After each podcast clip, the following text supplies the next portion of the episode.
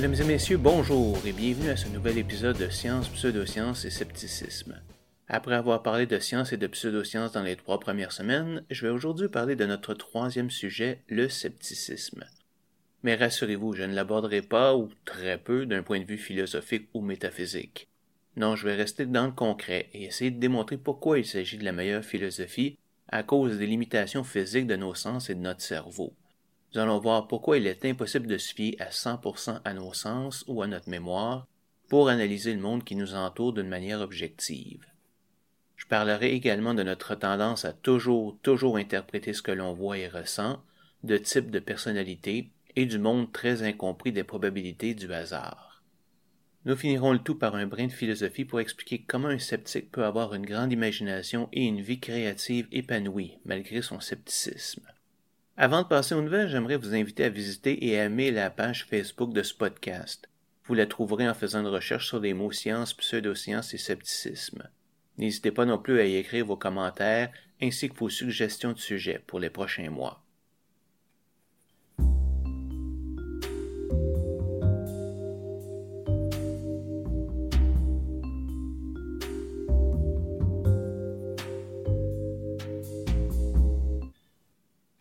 Vous souvenez-vous du trou dans la couche d'ozone des années 80 et 90?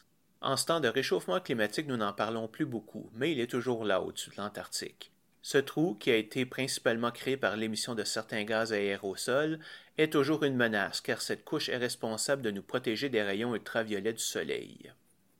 Mais bonne nouvelle, 28 ans après le protocole de Montréal pour lutter contre l'émission de ces gaz, la revue Science rapporte que depuis quelques années, le trou a commencé à se résorber on a calculé qu'il aurait diminué de plus de 4,5 millions de kilomètres carrés depuis 2000. Ce résultat montre que des ententes internationales peuvent fonctionner dans la lutte contre les effets climatiques. Nous savions dès les années 70 que les gaz utilisés dans les aérosols pour garder notre nourriture au froid et nettoyer les équipements électroniques provoquaient la destruction des molécules d'ozone dans l'atmosphère. Mais ce n'est que lorsque le trou au-dessus de l'Antarctique est apparu que la communauté internationale a décidé d'agir. Et même là, la décision n'a pas été d'arrêter d'utiliser ces gaz, mais plutôt de les remplacer graduellement. C'est pourquoi les améliorations ont pris tellement de temps pour se manifester. Nous ne sommes pas encore sortis du bois, mais au moins, dans ce monde de mauvaises nouvelles concernant le climat, nous allons prendre cette bonne nouvelle.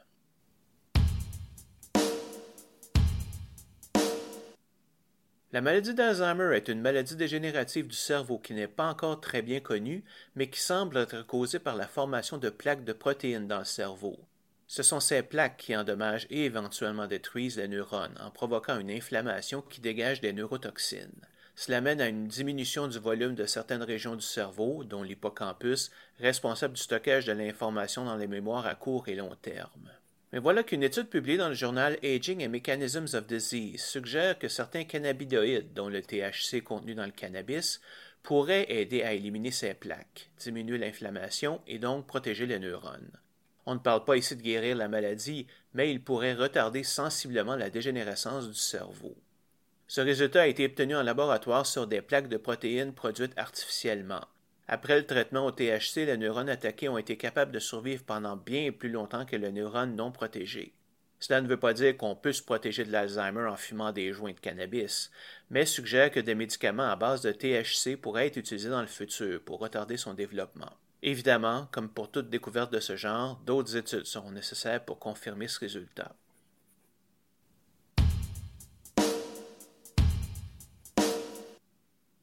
Pour notre dernière nouvelle, amusons-nous un peu. Christy Hamilton, une journaliste de Londres, a établi une liste de 52 mythes les plus communs et j'aimerais vous en donner quelques-uns qui sont les plus pertinents pour nous. Voyez combien vous en croyez vous-même. Notre langue est séparée en plusieurs sections, une pour chaque type de goût, sucré, salé, aigre, doux, etc. C'est faux, n'importe quelle partie de notre langue peut goûter n'importe quelle saveur. Mettez du sucre à différentes places, une place à la fois. Vous verrez que vous le goûterez toujours. Les requins n'attrapent jamais le cancer. C'est faux, les requins n'ont aucune immunité contre le cancer. Ils sont même particulièrement sensibles au cancer de la peau. Les trous noirs sont des trous dans l'espace. Et non, ce sont des objets solides tellement petits et tellement denses que la gravité à la surface est assez élevée pour empêcher la lumière de s'échapper. Nous reviendrons d'ailleurs sur eux et d'autres phénomènes cosmiques incroyables dans un épisode futur. Il ne faut pas réveiller un somnambule. Ben, à part une désorientation initiale, il n'y a aucun effet secondaire à réveiller un somnambule. En fait, il aurait plus de chances de se blesser si vous le laissez se déplacer endormi. Napoléon était petit. En fait, il mesurait 5 pieds 7 ou 1 mètre 70. Ce n'est pas grand aujourd'hui, mais c'était une grandeur normale pour ce temps-là. Les taureaux détestent le rouge. Le problème est que les taureaux ne perçoivent pas la couleur. Ce sont les mouvements du linge utilisés par les toréadors qui les excitent. Le rouge est plus pour les spectateurs car elle représente la couleur du sang et donc du danger. Le grand mur de Chine est visible de l'espace. Et non, il est invisible. Il s'agit d'une très longue structure, oui, mais elle n'est pas large du tout, à peine quelques mètres. Pour être visible, il faudrait qu'elle soit aussi large que long. Par exemple, si vous grimpez dans un grand arbre et que vous regardez le sol, vous ne verrez pas un ver qui s'y promène, qu'il mesure 5 cm ou 2 mètres de long, si sa largeur n'est que de quelques millimètres anyway. Les chiens suent par leur salive. En fait, ils régularisent leur température en haletant et suent par le coussinet de leurs pattes. Les chauves-souris sont aveugles. Cela vient du fait qu'elles utilisent un écho sonore pour établir leur location, mais elles peuvent voir comme les autres animaux. Pourquoi auraient-elles des yeux sinon? Il ne faut pas toucher un bébé oiseau, sinon leur mère va les abandonner. Sauf que le sens de l'odorat des oiseaux est très limité, comme chez l'homme, et sont donc incapables de détecter l'odeur humaine. N'allez pas nager immédiatement après avoir mangé. En fait, la nourriture n'augmente en rien le risque de crampe. L'alcool, par contre, peut être dangereux. Un estomac plein va simplement vous rendre le souffle court. Nous avons cinq sens. En fait, nous en avons plus d'une vingtaine, dont la balance, la douleur, le mouvement, la faim, la soif, etc. Le verre est un liquide. Non, le verre est un solide amorphe, c'est-à-dire qu'il n'a pas de forme précise. Si une fenêtre teintée est plus large à sa base, c'est simplement qu'elle est mal faite. La caféine nous déshydrate. Techniquement vrai, sauf que tout effet est compensé par le liquide qu'on absorbe généralement avec. Le sucre cause l'hyperactivité. De nombreuses études montrent que ce n'est pas vrai, alors que des diagnostics de déficit d'attention ont été posés pour des enfants qui sont sur des diètes sans sucre. L'hémisphère gauche du cerveau est pour les tâches logiques et l'hémisphère droit pour les tâches créatives. Une autre mauvaise conception. La plupart des fonctions sont distribuées sur les deux hémisphères. Seules certaines fonctions précises, comme le langage, n'existent que d'un seul côté, mais elles sont rares. Nous n'utilisons que 10% de notre cerveau. Bon, j'en ai déjà parlé de celle-là en profondeur dans l'épisode sur la sélection naturelle, mais c'est faux, nous utilisons 100% de notre cerveau, juste pas tout en même temps. Ajouter du sel à de l'eau la fait bouillir plus rapidement. C'est vrai que le sel peut abaisser la température d'ébullition de l'eau, mais ça en prendrait une telle quantité pour que ça soit mesurable que l'eau ne serait plus utilisable par la suite. L'alcool tue les cellules du cerveau, c'est vrai, mais seulement chez les alcooliques lourds ou qui consomment la majorité de leurs calories via l'alcool. Pas de sexe avant la partie? Ben, il n'y a aucune évidence qu'une relation sexuelle ait un effet négatif sur les performances athlétiques. En fait, ça pourrait même aider les athlètes à cause du taux plus élevé de testostérone dans le corps.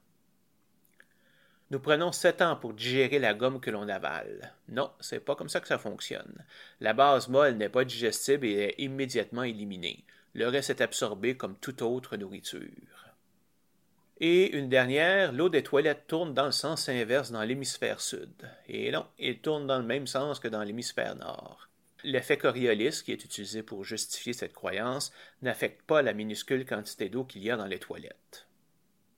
Bon alors, c'est quoi le résultat? Vous saviez déjà tout ça ou vous avez appris quelques nouvelles petites choses? Est-ce qu'on vous félicite ou on peut rire de vous? Ben, évidemment, je ne suis pas sérieux quand je dis ça, mais bon, j'espère quand même que vous avez trouvé ça intéressant.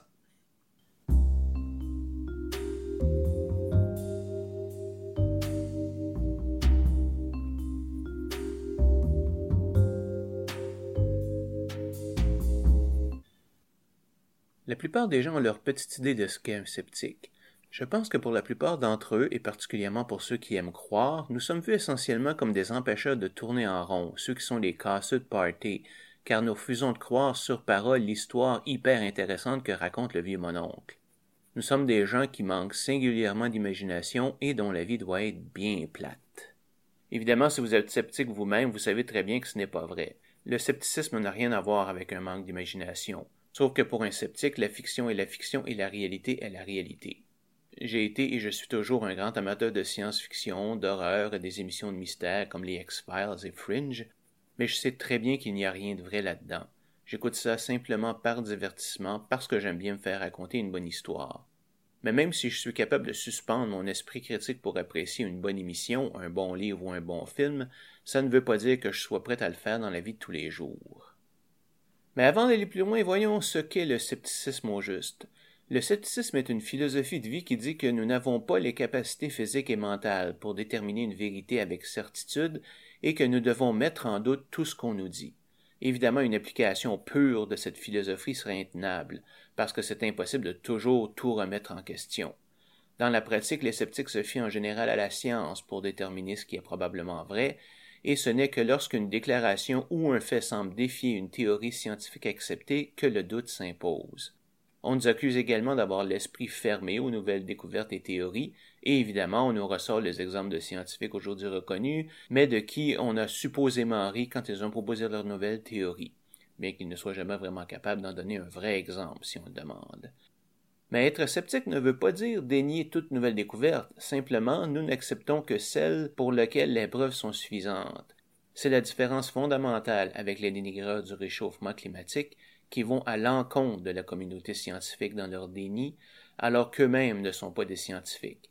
Il s'agit ici d'aveuglement volontaire et non pas de scepticisme. D'un point de vue religieux, être sceptique ne veut pas automatiquement dire que l'on est athéiste ou agnostique. Et d'ailleurs, prenons un peu de temps pour expliquer ces termes. Un théiste est une personne qui croit en l'existence d'un ou plusieurs dieux responsables de l'existence de l'univers et de l'humanité. Ça comprend toutes les religions monothéistes et polythéistes qu'on connaît. À l'inverse, un athéiste ne croit en l'existence d'aucun être divin. Contrairement à ce que certains religieux soutiennent, il ne s'agit pas ici d'être certain qu'il n'y a aucun Dieu, ce qui serait une croyance en elle-même, mais plutôt de n'avoir aucune raison de croire qu'un Dieu existe et agir comme tel dans la vie de tous les jours. La différence est petite mais fondamentale, car elle invalide l'idée suggérée par ces mêmes religieux que l'athéisme est une religion basée sur la croyance. En fait, l'athéisme est une religion comme ne pas jouer au hockey ou au foot est un sport. Finalement, l'agnosticisme est une philosophie qui dit que non seulement nous ne savons pas si les êtres divins existent ou non, mais qu'il est carrément impossible de le savoir. À première vue, ça semble être un point de vue intéressant et je me suis moi-même considéré pendant des années comme un agnostique. Mais aujourd'hui, je trouve cette position incomplète parce qu'au bout du compte, elle ne détermine pas si Dieu tient une place dans notre vie ou non. Si oui, alors cette position est fonctionnellement identique à celle d'un théiste, et sinon, alors elle est fonctionnellement identique à celle d'un athéisme. En fait, je dirais même qu'un grand nombre de croyants sont en fait des agnostiques théistes, c'est-à-dire qu'ils savent qu'on ne peut prouver l'existence de Dieu, mais décident de croire quand même. C'est ce qu'on appelle avoir la foi. De même, la majorité des athéistes, même les plus connus comme Richard Dawkins, savent très bien qu'il est impossible de prouver que Dieu n'existe pas, mais décident d'agir comme si c'était le cas. Moi-même, quand j'ai fait une bonne introspection, j'ai bien vu que Dieu ne tenait aucune place dans ma vie et que j'étais un athéiste de fait, même si je me disais agnostique. Et j'ai décidé d'embrasser cette étiquette depuis ce temps-là. Bon, revenons à notre sujet. Comme je le disais, le scepticisme n'est pas nécessairement relié à l'athéisme. Quand on regarde la liste des scientifiques croyants, ceux-ci sont généralement capables de séparer entre ce qu'ils savent et ce qu'ils croient. Un exemple est le docteur Kenneth Miller, qui a participé comme expert pour la poursuite au procès de Dover, lui et sa famille sont croyants, mais ça ne l'empêche pas d'être un excellent scientifique et de se fier aux évidences pour expliquer le monde qui nous entoure. Par contre, il est vrai qu'un grand nombre de sceptiques sont aussi des athéistes, simplement parce que l'athéisme peut être considéré comme le résultat du scepticisme appliqué à la religion. Inversement, être athéiste ne veut pas nécessairement dire être sceptique. Il y a bien des gens qui refusent l'existence de Dieu, mais qui ont quand même une vie spirituelle intense, que ce soit par le nouvel âge, la communion avec la nature, ou des pseudosciences comme le secret. Une des questions qu'on se fait poser régulièrement est pourquoi être sceptique? Pourquoi vouloir toujours mettre en doute ce que les autres nous disent? Pourquoi ne pas accepter qu'il y a probablement plus que le monde matériel dans l'univers? Et surtout, quel est le mal de croire à ces choses? Commençons par répondre aux questions 1 et 3 car elles sont essentiellement identiques. Elles viennent de l'idée que le monde matériel est très bien connu et plate et qu'il n'y a plus rien d'intéressant à y trouver. Mais c'est archi faux. N'avez qu'à vous plonger dans le monde de la mécanique quantique, la vraie et non pas celle des pseudosciences, de la supersymétrie, de la théorie des cordes, la string theory, ou du boson de Higgs, ou des trous noirs même. Vous y trouverez des mystères incroyables, des phénomènes étranges et des théories un peu farfelues qui rivalisent avec n'importe quel fantôme ou vampire, mais qui au moins ont une base scientifique derrière elles. Le problème évidemment c'est que ce sont des sujets probablement trop complexes pour une personne moyenne, même dans des ouvrages de vulgarisation. Comparativement, l'idée d'un fantôme venu venger sa mort est facile à comprendre pour à peu près n'importe qui. Quant à la question de mettre en doute ce que les autres nous racontent, nous le faisons, pas nécessairement par manque de confiance envers le raconteur, mais plutôt par manque de confiance envers ses sens et sa mémoire. Cela vient d'une réalisation très simple et qui justifie à elle seule cette philosophie.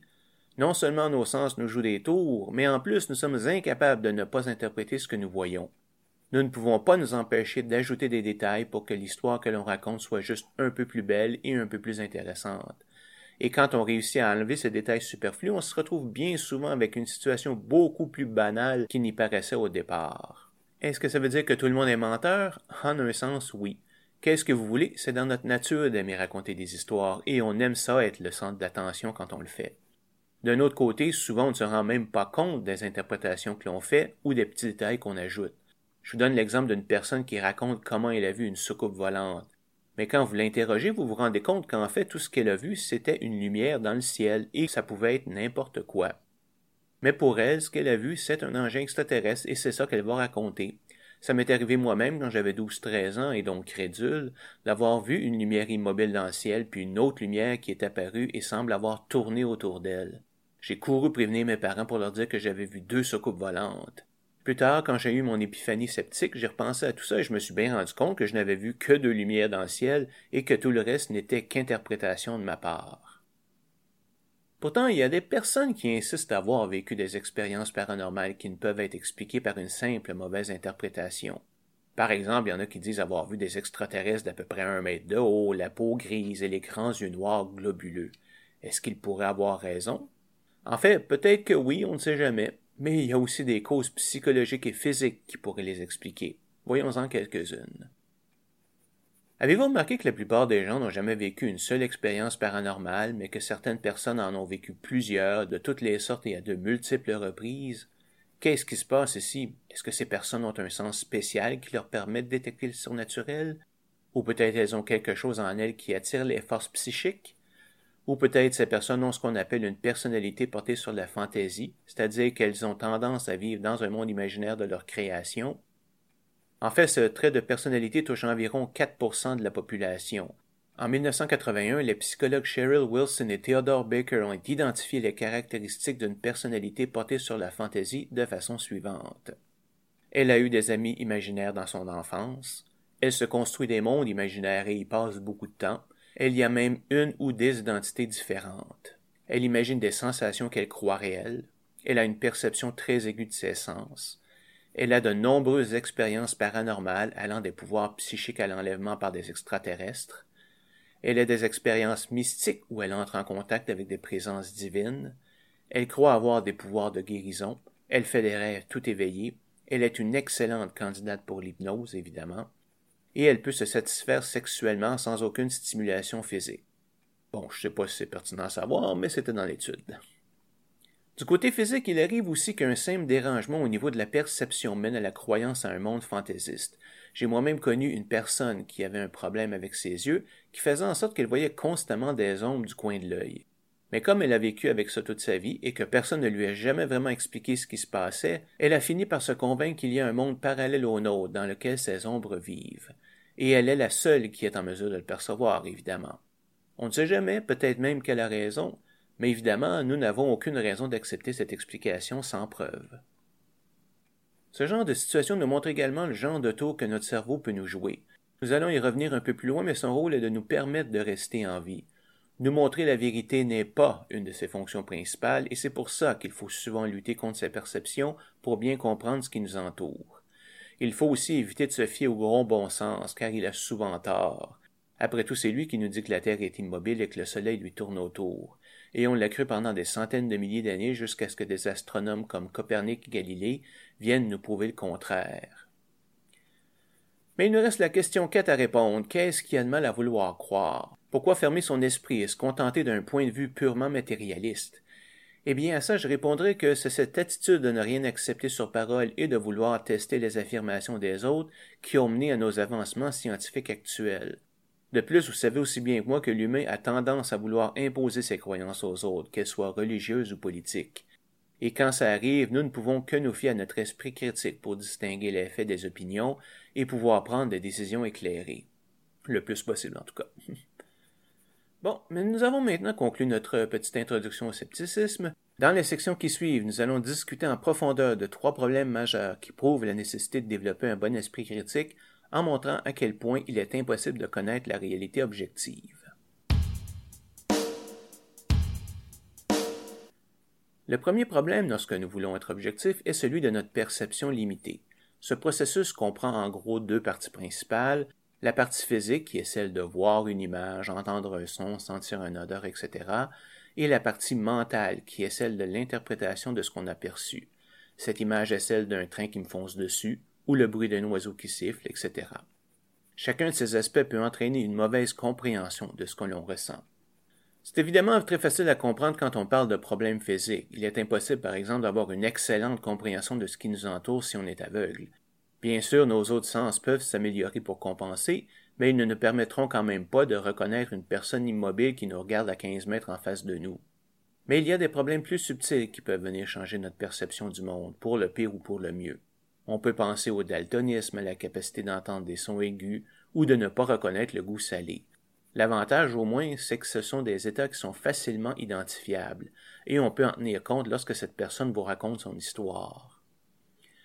Moins évidents sont les cas où le problème vient de l'interprétation de ce qui est perçu, car à moins de très bien connaître la personne, il est impossible de savoir quel biais elle a pu appliquer à ce qu'elle a perçu avant de vous le raconter. C'est pourquoi lorsqu'on veut vraiment savoir ce qui s'est passé, il faut constamment poser des questions visant à éliminer ces biais et la plupart du temps, ce qui a été perçu est beaucoup moins beau, si on peut dire, que ce qui a été initialement raconté. Mais au-delà d'un simple embellissement de ce que l'on a perçu, il y a un problème fondamental d'interprétation de notre cerveau. Voyez-vous, celui-ci est excellent pour reconnaître les formes. Je dirais même que c'est une des choses qu'il fait le mieux. Prenez l'exemple d'un chien. Juste à dire ce mot et vous avez automatiquement un cadre de référence. Vous savez ce qu'est un chien et à quoi il devrait ressembler. Et ce qui est exceptionnel, c'est que vous allez être capable de le reconnaître même si vous n'en voyez qu'une petite partie, comme le bout du museau ou de la queue. Par contre, ce phénomène de reconnaissance partielle est aussi ce qui rend notre cerveau propre à faire des erreurs, à avoir des formes qui ne sont pas là. Ce phénomène est appelé pareidolie et est responsable par exemple de la reconnaissance de formes dans les nuages ou de voir l'image de la Vierge dans un sandwich au fromage grillé ou du fameux visage sur Mars. Évidemment, la plupart des gens vont reconnaître ce phénomène pour ce qu'il est et juste l'ignorer, mais pour d'autres, ils verront ça comme un signe de Dieu ou de l'existence d'une civilisation extraterrestre. L'appareil de lit cause ce que nous appelons un faux positif, ce qui veut dire que nous identifions une forme qui n'est pas là. Son pendant est le faux négatif, c'est-à-dire la non-perception d'une forme qui est présente. Notre cerveau, avec ses capacités formidables de reconnaissance, favorise les faux positifs, et il y a une excellente raison à cela. Et pour l'expliquer, nous allons avoir besoin de la notion de sélection naturelle dont nous avons parlé à l'épisode 2.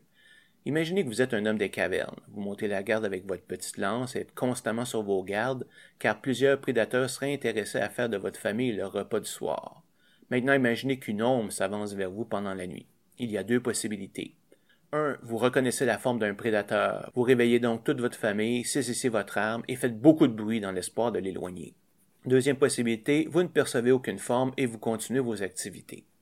Ce qui est important ici n'est pas de savoir si vous avez raison ou non. Si vous avez raison, vous agirez correctement et minimiserez les chances de mourir. La question est plutôt de savoir qu'est-ce qui va arriver si vous avez tort. Dans le premier cas, au pire, vous avez réveillé les membres de votre famille pour rien et ils seront de mauvaise humeur. Dans le deuxième cas, vous et votre famille seront dévorés. Du point de vue des gènes qui veulent survivre assez longtemps pour se propager, quelle est la meilleure stratégie? Ben, la première, évidemment. Si un prédateur est présent, vous avez une bonne chance de vous protéger, et s'il n'y en a pas, ben rien ne se passe. Dans le deuxième cas, rien ne se passe s'il n'y a pas de prédateur, mais s'il y en a un, vous serez dévoré.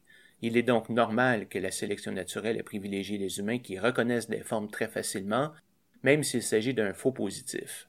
Et c'est pourquoi le phénomène de pareidolie existe comme un effet secondaire de notre capacité à reconnaître les formes. Comme j'en parlais dans l'épisode 2, si la valeur des effets d'un trait est positive par rapport à ceux d'un autre trait, il sera favorisé, même s'il comprend un ou plusieurs effets pouvant être considérés comme des désavantages. Autrement dit, voir des formes où il n'y en a pas est un très petit inconvénient comparé à l'avantage de reconnaître les formes très rapidement quand elles sont présentes. Ce processus est donc excellent quand il s'agit d'une question de vie ou de mort, mais par contre, il peut venir teinter notre jugement lorsque c'est le temps de prendre une décision réfléchie pour un problème complexe. Et c'est encore plus vrai quand nous traitons avec des êtres humains, car connaître les motivations qui les poussent à faire un geste est aussi, sinon plus important, que le geste lui-même, quand vient le temps de comprendre une situation. Et comme nos sens ne peuvent simplement pas nous communiquer cette motivation, nous allons l'inventer de toutes pièces dans notre tête, ce qui cause une mauvaise compréhension et peut générer des conflits. Un autre phénomène est l'interprétation de ce que l'on voit en fonction de notre culture et de nos connaissances. Prenons un exemple simple, comme une lumière dans le ciel encore. Si c'est un paysan du 15e siècle qui la voit, pensez-vous qu'il croit qu'il s'agit d'un engin extraterrestre ayant traversé une distance astronomique pour venir nous surveiller? Évidemment non, car cette explication ne fait même pas partie de son expérience. Il interpréterait probablement cette lumière comme celle d'un ange ou d'un démon. Pourquoi? Parce que les anges et démons font partie de sa culture. L'idée que ces lumières puissent représenter un engin extraterrestre n'est apparue qu'au XXe siècle, quand les voyages en avion puis en fusée se sont matérialisés, et que l'idée de pouvoir éventuellement visiter d'autres planètes est apparue avec les films de science-fiction des années 50. Mais au bout du compte, malgré tout ce que le témoin raconte, ce qu'elle a vu, c'est simplement une lumière dans le ciel et rien d'autre. Évidemment, il y en a qui vont vous dire que ces lumières ont toujours été des extraterrestres, mais que ce n'est qu'aujourd'hui qu'on a les connaissances pour le comprendre. Le problème, c'est que ces gens n'ont pas plus de preuves que ces lumières étaient des vaisseaux spatiaux. En fait, moins, car ils n'ont aucun moyen de corroborer les faits avec d'autres personnes. Ça n'a pas empêché le mouvement des anciens extraterrestres de naître, avec à sa tête le fameux fabuliste Eric von Daniken, qui dans son livre Le chariot des dieux prétend avoir trouvé des preuves de la visite d'extraterrestres tout au long du passé de l'humanité. Après tout, un peuple non blanc comme les Égyptiens ne peut avoir construit des choses aussi complexes et parfaites que les pyramides sans aucune aide. C'est bien trop compliqué. Non, non, ils devaient certainement avoir de l'aide de nos amis extraterrestres. Évidemment, ça ne fait aucun sens si on considère les points suivants. 1. La forme pyramidale est l'une des formes les plus simples et les plus stables à construire. 2. La construction d'une pyramide n'est pas un gros problème si on a le temps et les ressources que les Égyptiens avaient en abondance puisqu'elles ont été construites par un peuple au complet pour son pharaon qu'elle considérait comme un dieu. 3. Malgré les légendes, les pyramides ne sont pas et n'ont jamais été parfaites. Elles ne nécessitent aucune connaissance mathématique ou astronomique particulière. 4. Il y a actuellement des restes de pyramides non terminés ou qui se sont écroulés, ce qui montre un processus d'apprentissage. Il existe également plusieurs types de pyramides, qui démontre aussi un processus d'essai et d'erreur afin d'établir la meilleure forme. Tout cela indique un processus typiquement humain. 5. Daniken et les autres de son espèce considèrent les anciennes sociétés comme ignorantes et barbares, incapables d'ingéniosité et de débrouillardise. Pourtant, l'humanité n'a pratiquement pas évolué depuis les pyramides, qui ont été construites voilà environ 4500 ans. La seule chose qui a changé est notre niveau technologique. Il semble ne pas comprendre tout ce qu'on peut faire juste avec la roue, le levier et un bon brin d'ingéniosité. Maintenant revenons un peu sur le sujet de l'interprétation et parlons de l'effet Rashomon. Rashomon est un film du japonais Akira Kurosawa, sorti en 1950 et qui se passe dans le Japon féodal. Dans celui-ci, un prêtre stationné à un portail se fait raconter une série d'événements ayant mené à la mort d'un samouraï, et ce par quatre participants aux témoins, un bandit, un bûcheron, la femme du samouraï et le samouraï lui-même via un médium. Chacun raconte les événements de son propre point de vue et interprétation, et comme vous pouvez probablement le deviner, ils sont différents dépendant de qui les raconte. Et pas juste un peu, là, on parle aussi d'éléments majeurs, par exemple, est-ce que le bandit a violé la femme du samouraï ou non, ou qui a tué le samouraï, le bandit, la femme, ou il s'est suicidé. Vous me direz que ce n'est qu'un film de fiction et vous avez raison. Sauf que cette situation arrive assez régulièrement dans les tribunaux pour qu'on lui donne un nom, l'effet Rashomon, où des témoins de la même scène donnent des interprétations totalement différentes dépendant de leur point de vue. Cet effet, identifié en 1966 par Nouri Alman, un anthropologue de l'Université de Chicago, est particulièrement fort lorsqu'il y a absence de preuves favorisant une version de la vérité par rapport à une autre, et qu'il y a une pression sociale pour régler la question rapidement. Cet effet explique en bonne partie pourquoi un témoin visuel est l'un des moins bons types de preuves qu'un avocat peut présenter lors d'un procès. Un dernier phénomène que j'aimerais utiliser pour démontrer la non-fiabilité de nos perceptions est la facilité avec laquelle des détails importants peuvent nous échapper simplement parce que nous ne portons pas suffisamment attention. Voilà quelques années, une vidéo a circulé dans laquelle un groupe de joueurs de basketball se passait un ballon. L'animateur demandait alors à ses auditeurs de compter le nombre de passes effectuées pendant environ une minute. Mais le vrai test est qu'en plein milieu du vidéo, une personne déguisée en gorille apparaissait à l'écran, venait s'installer directement devant la caméra, la saluait de la main, puis s'en allait tranquillement. Et ce qui était super intéressant, c'est que seulement à peu près 5% des gens qui regardaient la vidéo ont remarqué le gorille, tellement leur attention était à compter les passes. J'ai fait le test avec ma propre famille à un party de Noël, et sur 25 personnes présentes, il n'y en a que deux qui ont remarqué le gorille. En fait, quand j'ai repassé le film pour montrer le gorille, on m'a carrément accusé de faire jouer un film différent.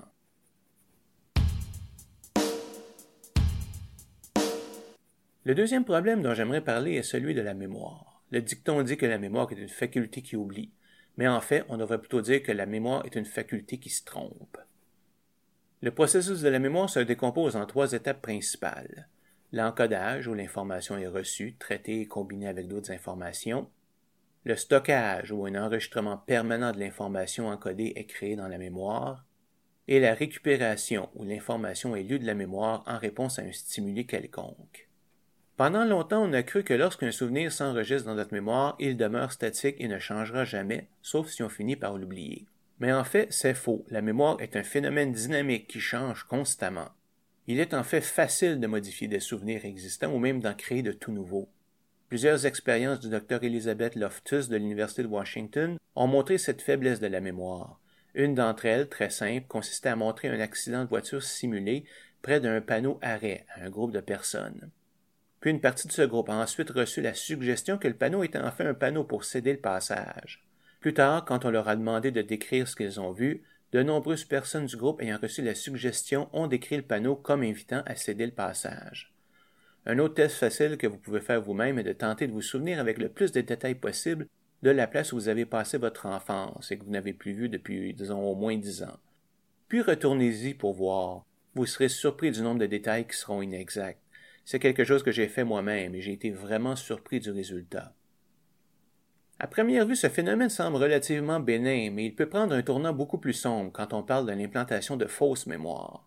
Ce phénomène a été particulièrement important dans les années 80 et 90, alors que de nombreux psychologues ont utilisé l'hypnose pour tenter de faire ressortir des souvenirs que les patients auraient supprimés de leur mémoire car trop douloureux. Et miraculeusement, beaucoup de gens se sont mis à souvenir d'abus sexuels et de rituels sataniques auxquels ils auraient été soumis pendant leur enfance. Cela a mené à l'éclatement de nombreuses familles et même des poursuites criminelles, généralement contre des pères innocents.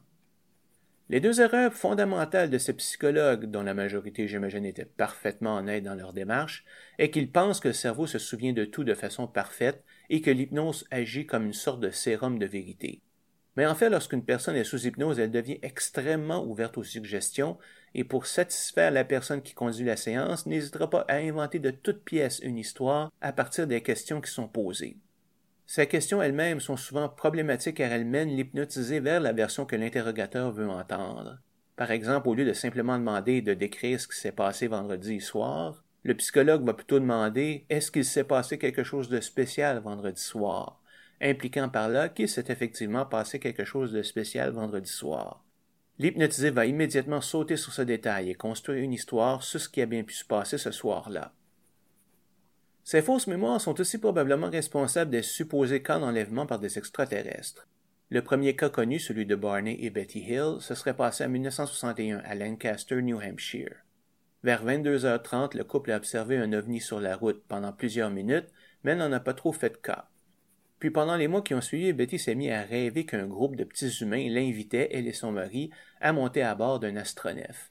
Elle les a évidemment décrits à son mari. Finalement, après une rencontre avec quelques ufologues pendant laquelle ils ont réalisé avoir perdu quelques heures ce soir-là, ils ont décidé de faire une thérapie d'hypnose régressive, près de deux ans après le supposé enlèvement.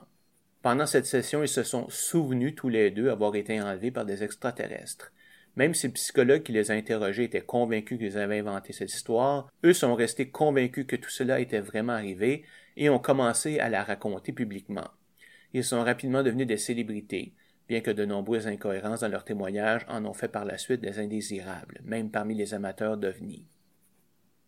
C'est ce même phénomène qui nous donne les fameuses vies antérieures. Des personnes avec une petite vie plate et de l'argent gaspillé vont voir des hypnotistes pour découvrir à quel point elles étaient des personnes importantes dans leur vie antérieure. Car évidemment, toutes ces personnes étaient des nobles ou des rois ou quelqu'un de très important. Elles n'étaient évidemment pas un simple paysan, comme 99,999% de la population.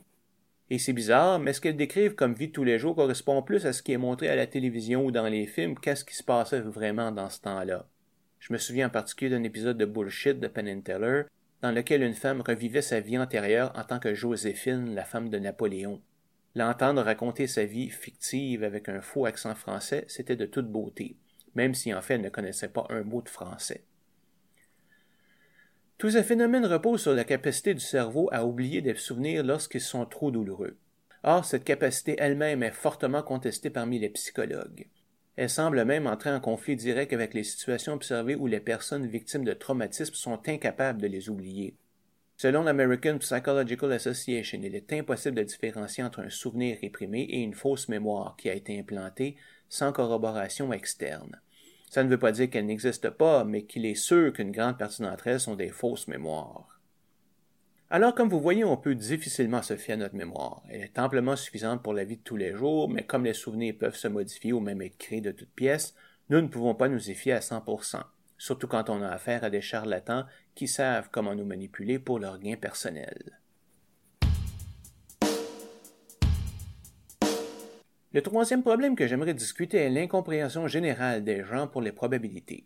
En un mot commençant, les gens sont pourris quand vient le temps de considérer les probabilités de certains événements, et cela peut sérieusement nuire à leur compréhension du monde qui les entoure. Prenons un exemple pour bien illustrer ce problème. Disons qu'il y a un avion qui s'écrase avec 500 personnes à bord. Mais au miracle, il y a deux personnes qui ont manqué leur vol et donc ont survécu. Si elles sont croyantes, elles vont probablement se dire que c'est parce que Dieu les a bénies.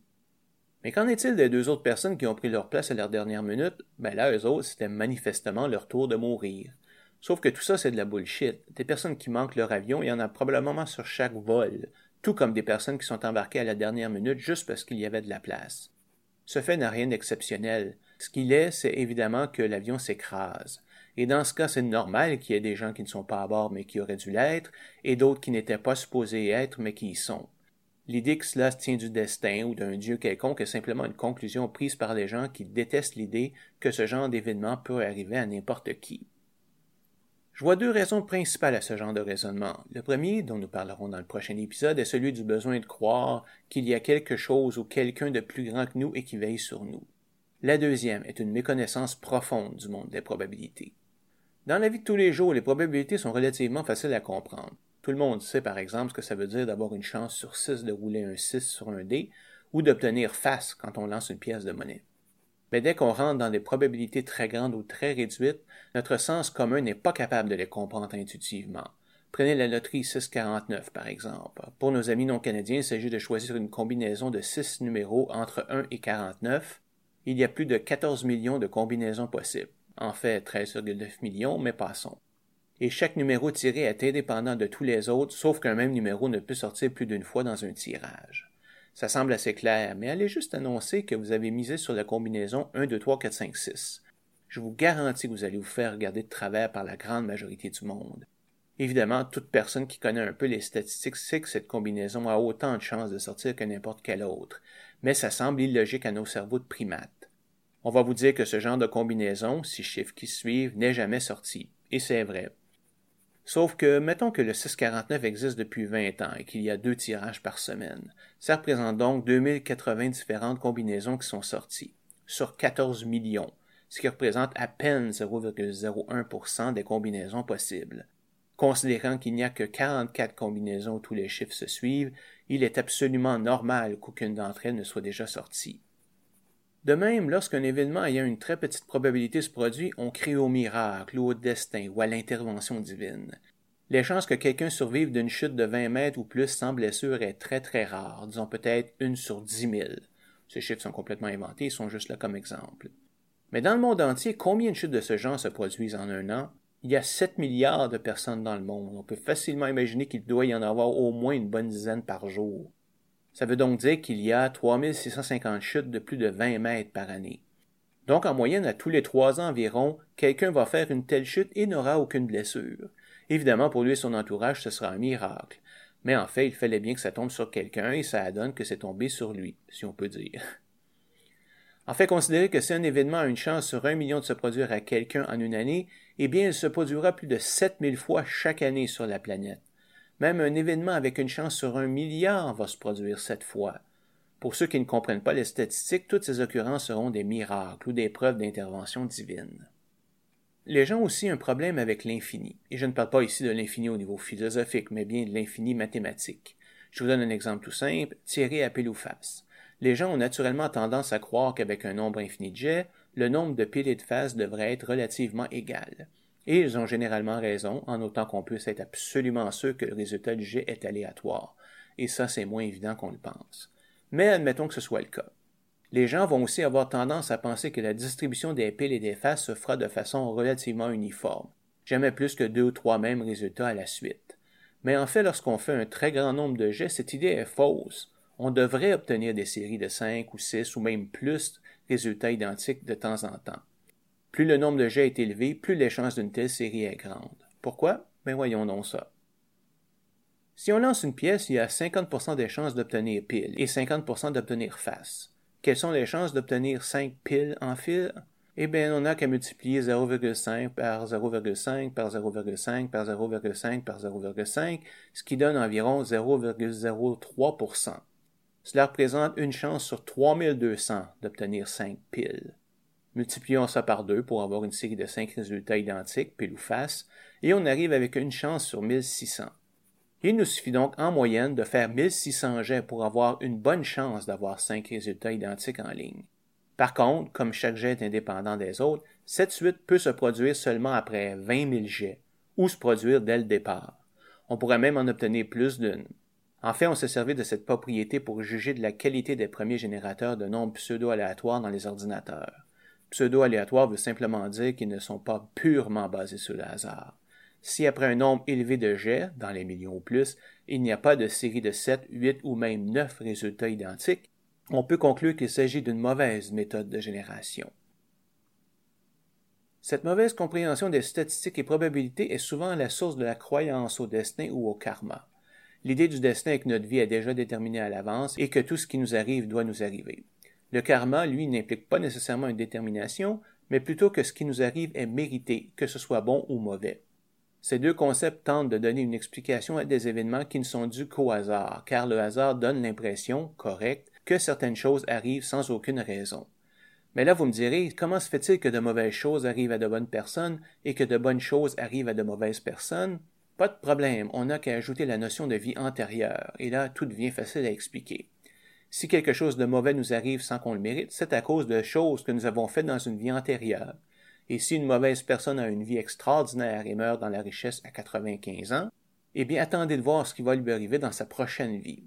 Ce concept vient simplement du fait que l'être humain a besoin de vivre dans un univers qu'il considère juste, car si c'est le cas, il peut se dire que s'il se comporte de la bonne façon, rien de mal ne lui arrivera.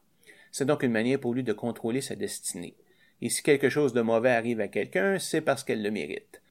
Mais moi, cette attitude-là, ben, ça m'écœure. Ma mère a eu un accident en 2002 où elle s'est fait rentrer dedans par une voiture pendant qu'elle marchait. Pendant les cinq ans qui ont suivi, elle a été prise avec des migraines atroces qui l'ont changée. Elle ne pouvait même plus se coucher, elle ne pouvait plus se concentrer, elle a dû abandonner son travail, évidemment, et ne pouvait plus faire d'exercice. En plus, les médicaments qu'elle prenait lui ont fait prendre du poids, ce qui fait qu'elle est finalement décédée d'une crise cardiaque en 2007. Si les proposants du karma ont raison, ça veut dire que tout ce qui est arrivé est mérité, Fuck off! Ma mère n'était pas parfaite, personne ne l'est, mais jamais elle n'a mérité ça. En fait, moi je trouve l'idée de l'univers injuste très réconfortante, car au moins elle n'implique pas de jugement de valeur sur les personnes. Autre phénomène, les gens ont trop tendance à avoir une probabilité élevée comme une certitude. On peut voir ça dans la météo. Celle-ci ne fonctionne que par probabilité. C'est assez rare qu'on annonce 100% de chance d'averse, à moins qu'il ne soit déjà en train de pleuvoir. Mais dès qu'on entend un pourcentage de 90% ou plus, c'est comme si on refusait de comprendre qu'il y a quand même 10% de chance que les prédictions soient fausses. Et si ça arrive, ben là, on va se dire que la météo s'est encore trompée. Ajoutez à cela notre propension à ne se souvenir que des fois au élévateur, et on se retrouve avec l'impression que les météorologues se trompent un jour sur deux et qu'on ne peut donc pas leur faire confiance, alors qu'en fait leurs prédictions sont probablement vraies 90 à 95% du temps. Une petite anecdote ici, une compagnie de gestion de circuits de course automobile de Saint-Hyacinthe poursuit actuellement un chroniqueur météo pour 6500 dollars aux petites créances pour l'annulation de deux événements en raison d'averses annoncées qui ne se sont jamais produites. Le chroniqueur météo se défend en disant que la météorologie est une science inexacte par nature et que les prévisions venaient en fait d'Environnement Canada, qui était initialement poursuivi, mais le gestionnaire a décidé de laisser tomber en raison des complexités des démarches. Et notez que le chroniqueur n'avait rien à voir avec le poursuivant. Ce n'est pas comme s'il avait un intérêt à ce que les événements soient annulés. J'ai hâte de voir ce que le juge va en dire, mais logiquement, il devrait se moquer ouvertement du poursuivant et rejeter sa demande du revers de la main. Sinon, imaginez le bordel que ça causerait si n'importe qui pouvait poursuivre les services météo pour s'être trompé. Un autre domaine où les probabilités sont mal comprises est celui des risques génétiques de développer une maladie.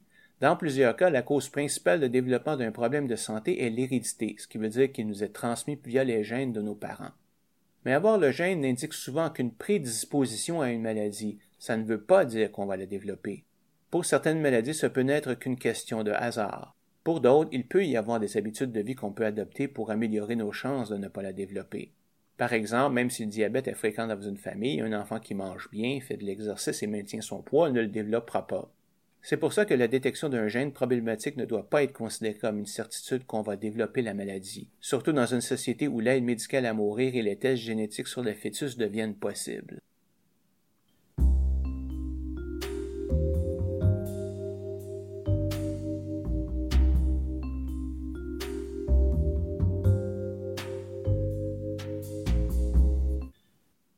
Bon, après tout ça, j'espère que vous avez compris pourquoi je pense que le scepticisme est le point de vue à adopter quand on est une personne rationnelle. J'aimerais maintenant parler un peu de la vie d'un sceptique. Tout comme les scientifiques, les sceptiques aiment les mystères, mais contrairement aux croyants, qui voient souvent le mystère lui-même comme une bonne chose, ils voient plus ces mystères comme des problèmes à résoudre. Au lieu de s'émerveiller sur le mystère lui-même, ils s'émerveillent sur sa solution. C'est pourquoi le sceptique est une très mauvaise audience pour un magicien, car il sera plus intéressé à trouver comment le magicien fait son tour plutôt que d'admirer le tour lui-même. Je ne veux quand même pas donner l'impression que tous les sceptiques sont des scientifiques ou même des gens qui suivent les nouvelles scientifiques. Mais tout bon sceptique doit avoir de bonnes connaissances scientifiques car la science constitue une excellente référence sur laquelle on peut appuyer son scepticisme. Un bon sceptique ne va pas juste questionner une affirmation douteuse, mais va expliquer pourquoi il doute et dire en quoi l'affirmation semble être en conflit avec ce qui est accepté. Cette connaissance va aussi lui permettre de ne pas avoir à mettre en doute tout ce qu'on lui dit, car sinon il deviendrait fou. La science lui donnera un ensemble de faits et théories qu'il acceptera comme probablement vrais, et donc il n'aura pas à les questionner continuellement. On a assez de preuves que la Terre est une sphère qui tourne autour du Soleil que je ne m'amuserai pas à remettre cette information en question à chaque fois qu'on me l'a dit.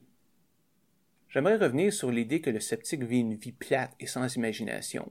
Je répondrai à cela que plusieurs auteurs célèbres de science-fiction sont des scientifiques et des sceptiques. On peut citer entre autres Isaac Asimov, Arthur C. Clarke, David Brin, Fred Hoyle, Michael Crichton et Gregory Banford.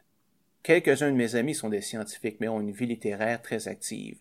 Je suis moi-même un lecteur de SF, d'horreur et de fantasy depuis mon enfance, et j'écris un peu de science-fiction et d'horreur. Je suis aussi l'auteur d'un radiothéâtre de fiction paranormale. J'ai fait un ou deux petits films et ainsi de suite.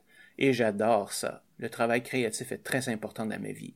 Être sceptique ne veut pas dire ne pas avoir d'imagination. Ça veut tout simplement dire pouvoir faire la différence entre la fiction et la réalité. Finalement, avant de terminer, j'aimerais féliciter les créateurs de l'excellente émission Mythbusters, qui a pendant 14 ans popularisé l'expérimentation pour répondre à des questions pratiques. Plus que de faire de grosses explosions, c'est l'idée même de mettre au point et réaliser une expérience pour tester un phénomène qui est importante. Bien sûr, ils ont fait des erreurs de temps en temps, mais c'est certainement la seule émission où ils répondaient aux critiques de leurs téléspectateurs, et quand ceux-ci avaient raison, ben ils reprenaient l'expérience en prenant soin de corriger les problèmes. C'est tout pour cet épisode. Le prochain est un peu une suite de celui-ci, alors que nous utiliserons tout ce que nous avons expliqué pour discuter de la religion. Nous allons voir ses origines, pourquoi il a été créé, quels en sont les types, quel est son rôle dans une société, et si elle est encore nécessaire dans les sociétés modernes. Tout ça évidemment d'un point de vue scientifique et sceptique. Nous aborderons également son recul face à la science et son remplacement dans certains groupes par une spiritualité basée sur la nature. Mais avant de se quitter, j'aimerais juste faire un petit peu de self-promotion. J'ai mentionné tout à l'heure que je produisais un podcast de fiction surnaturelle qui s'intitule Les guerres de sang. Pour ceux qui seraient intéressés à en savoir plus, nous venons juste de télécharger le premier épisode que je vous invite à écouter. Vous le trouverez à l'adresse laguerredesang.podbean.com. Guerres de sang en un seul mot et Podbean avec un N, comme Nancy. Il est également disponible sur Google Play Music et Stitcher et devrait l'être bientôt sur iTunes. À la prochaine!